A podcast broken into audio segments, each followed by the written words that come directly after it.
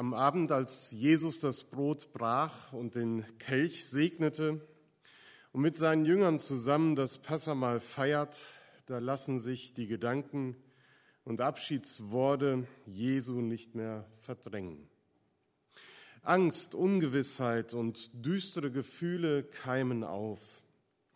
Jeder spürt, dass es nicht mehr lange dauern kann, bis sie Jesus gefangen nehmen verurteilen und wahrscheinlich auch töten würden.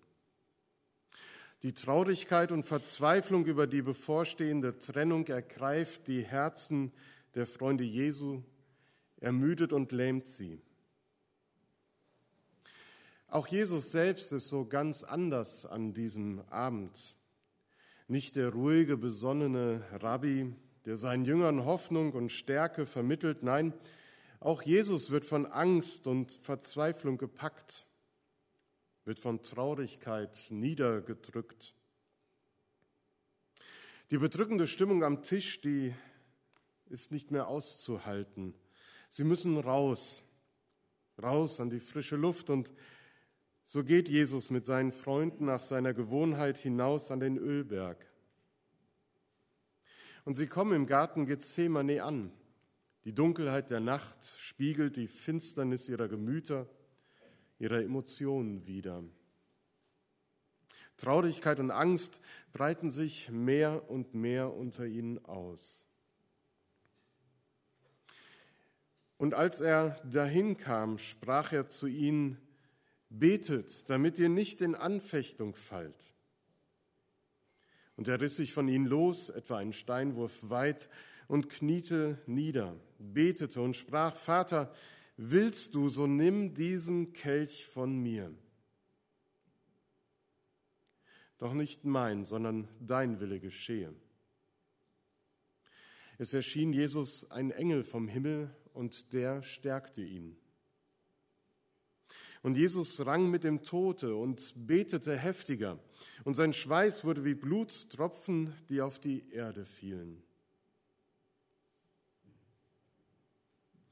Und Jesus stand auf von dem Gebet und kam zu seinen Jüngern und fand sie schlafend vor Traurigkeit. Und er fragte sie, warum schlaft ihr? Steht auf und betet, damit ihr nicht in Anfechtung fallt. Als er aber noch redete, da kam eine Schar und einer von den Zwölfen, der den Namen Judas trägt, ging vor ihnen her, nahte sich zu Jesus um ihn zu küssen. Jesus weiß, dass sein Weg nun im Leiden und im Sterben vollendet wird. Es ist der Wille seines Vaters, dass sein Sohn für die Schuld der Menschen sterben soll. Sterben für die Gottlosigkeit und Sünde der Menschen, die Gottes Liebe missachten und mit Füßen treten sterben, um den tiefen Graben zwischen Mensch und Gott zu überbrücken, Versöhnung und Vergebung zu ermöglichen. Denn darin ist erschienen die Liebe Gottes unter uns, so sagt es Johannes, dass Gott seinen eingeborenen Sohn gesandt hat in die Welt, damit wir durch ihn leben sollen.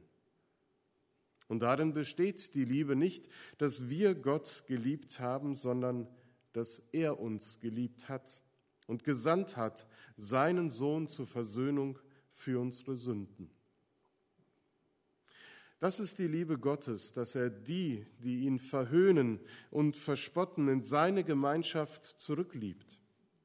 Diejenigen, die Gottes ausgestreckte Hand ausschlagen und in Sünde verharren, will Gott mit Geduld umfangen. Menschen, die auf der Suche nach einem sinnerfüllten Leben sind und es nirgends finden, will Gott eben genau dieses wahre und ewige Leben schenken. Das ist die Botschaft, mit der Jesus und seine Jünger durch das Land gezogen sind. Davon haben sie in den letzten Jahren gepredigt und das haben sie gelebt als Gemeinschaft, vorgelebt den vielen Menschen, denen sie begegnet sind. Die Liebe Gottes schien durch Jesus Christus sichtbar und spürbar in diese Welt gekommen zu sein. Er hat Menschenleben verändert, Viele haben Jesu Worten und Taten Glauben geschenkt, haben ihr Leben Gott anvertraut und gebetet, dein Wille geschehe wie im Himmel, so auf Erden.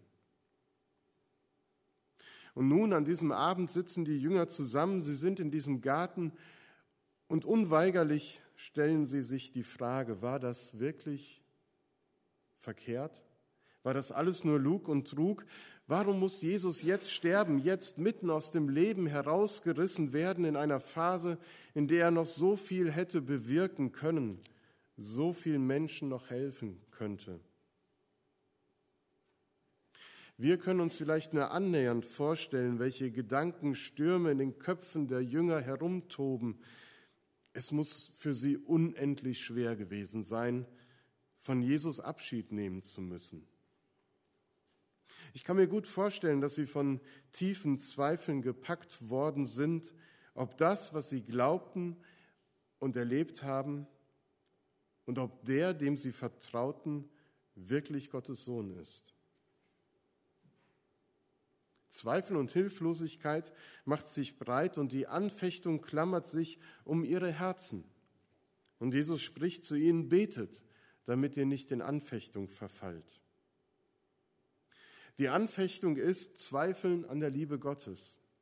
Zweifeln, ob es diesen Gott, von dem Jesus erzählte und an den sie selber glaubten, wirklich gibt. Zweifeln daran, ob der Sinn des Lebens wirklich bei dem Gott zu finden ist, der in Jesus Mensch geworden ist.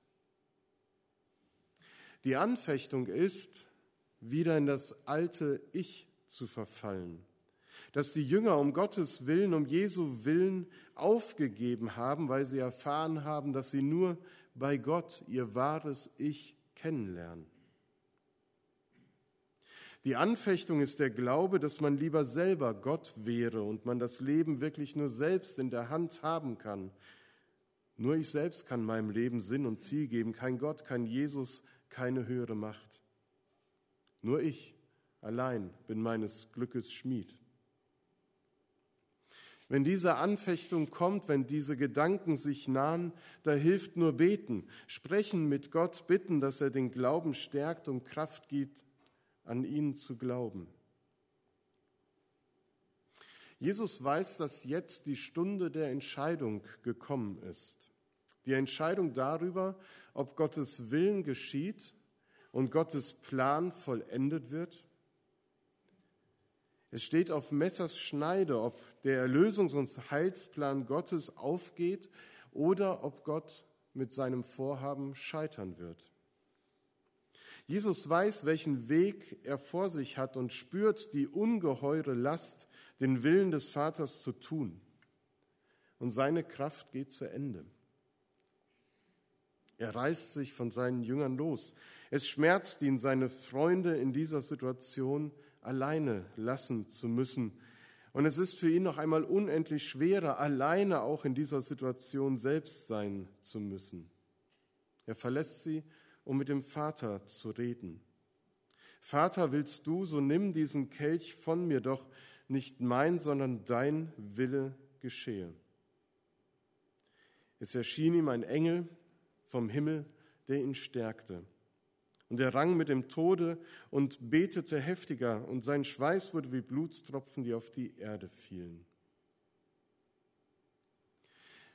Wir haben Jesus vor Augen, den Sohn Gottes in tiefster Not und Anfechtung. Wir sehen Jesus, den Menschen, dem kein Leiden erspart bleibt, der mit seinem Vater ringt. Nichts zu sehen, nichts zu spüren von der Göttlichkeit und Herrlichkeit des Messias. Hier ist Jesus Mensch, ganz Mensch. Kein glorreicher Wundertäter, Held der Armen, Kranken und Ausgestoßenen. Nein, hier in der Einsamkeit des dunklen Gartens betet Jesus als Mensch, als Sohn zu seinem Vater im Himmel voller Angst und voller Traurigkeit. Trotz allem hält Jesus aber an der Entscheidung fest, nicht mein Wille, sondern dein Wille geschehe.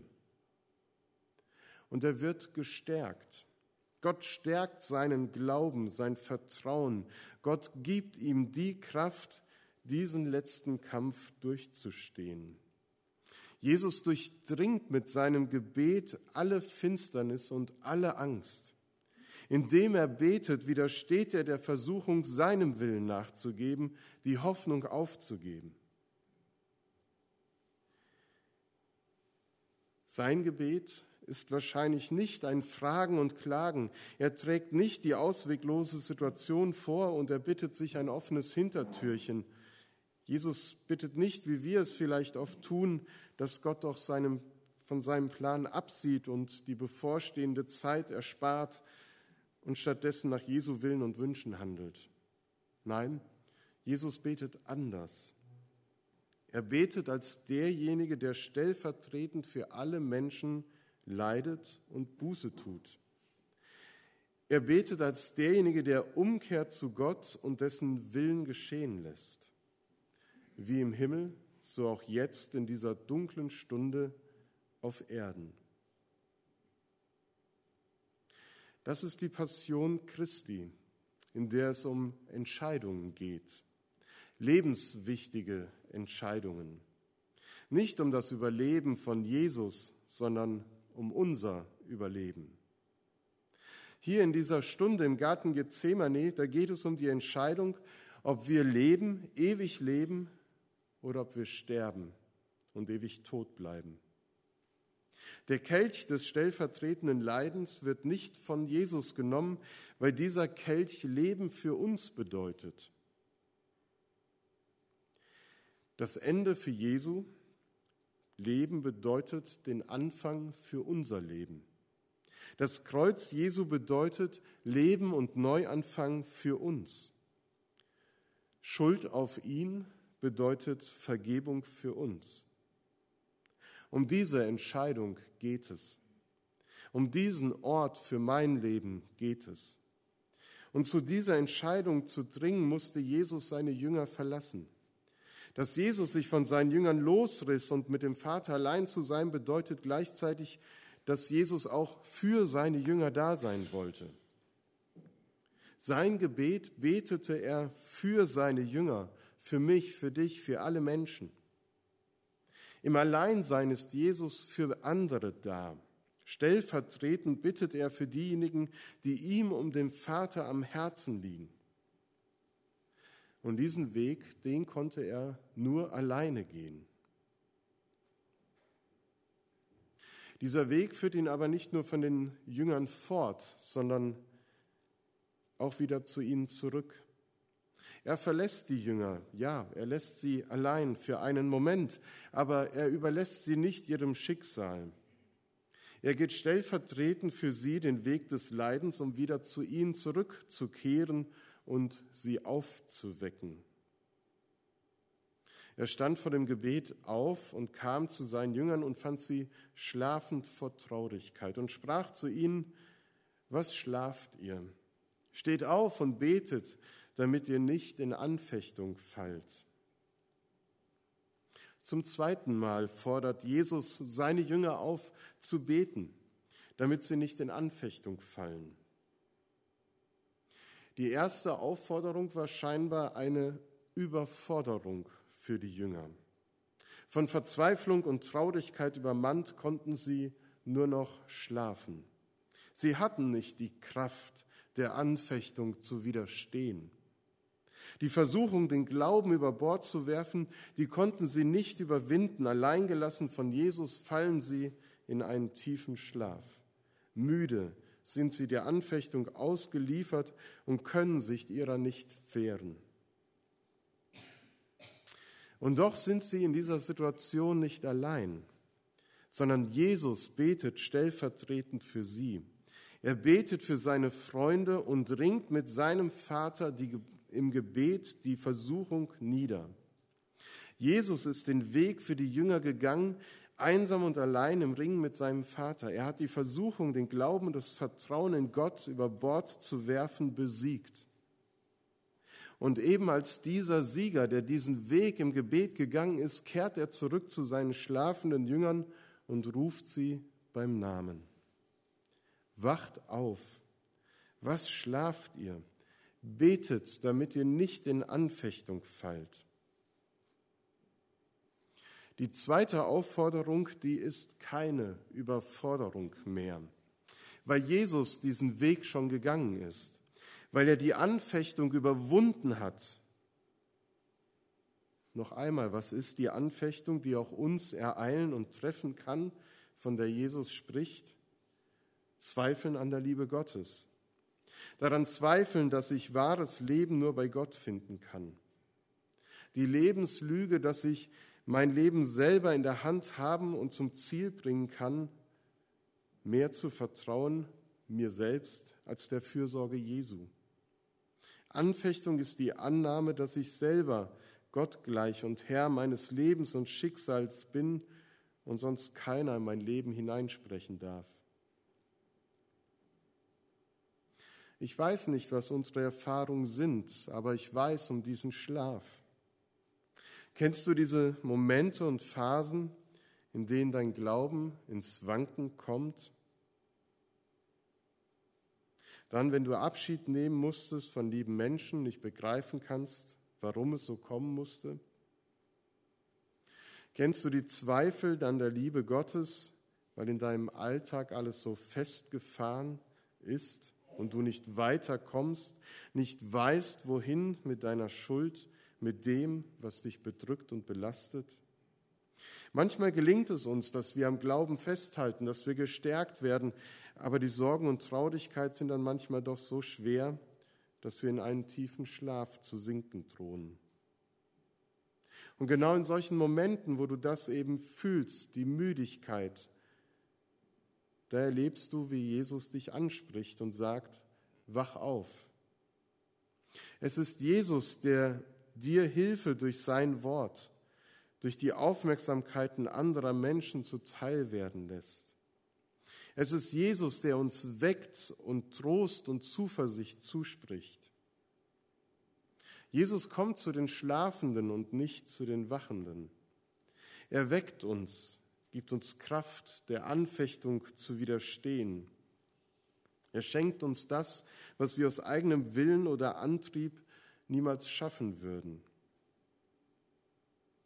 Dies alles ist möglich zu erleben, weil Jesus eine Entscheidung gefällt hat. Eine Entscheidung für uns, für dich, für mich, für unser Leben. Er hat die Finsternis in dieser Stunde durchdrungen in seinem Gebet. Er hat der Anfechtung widerstanden.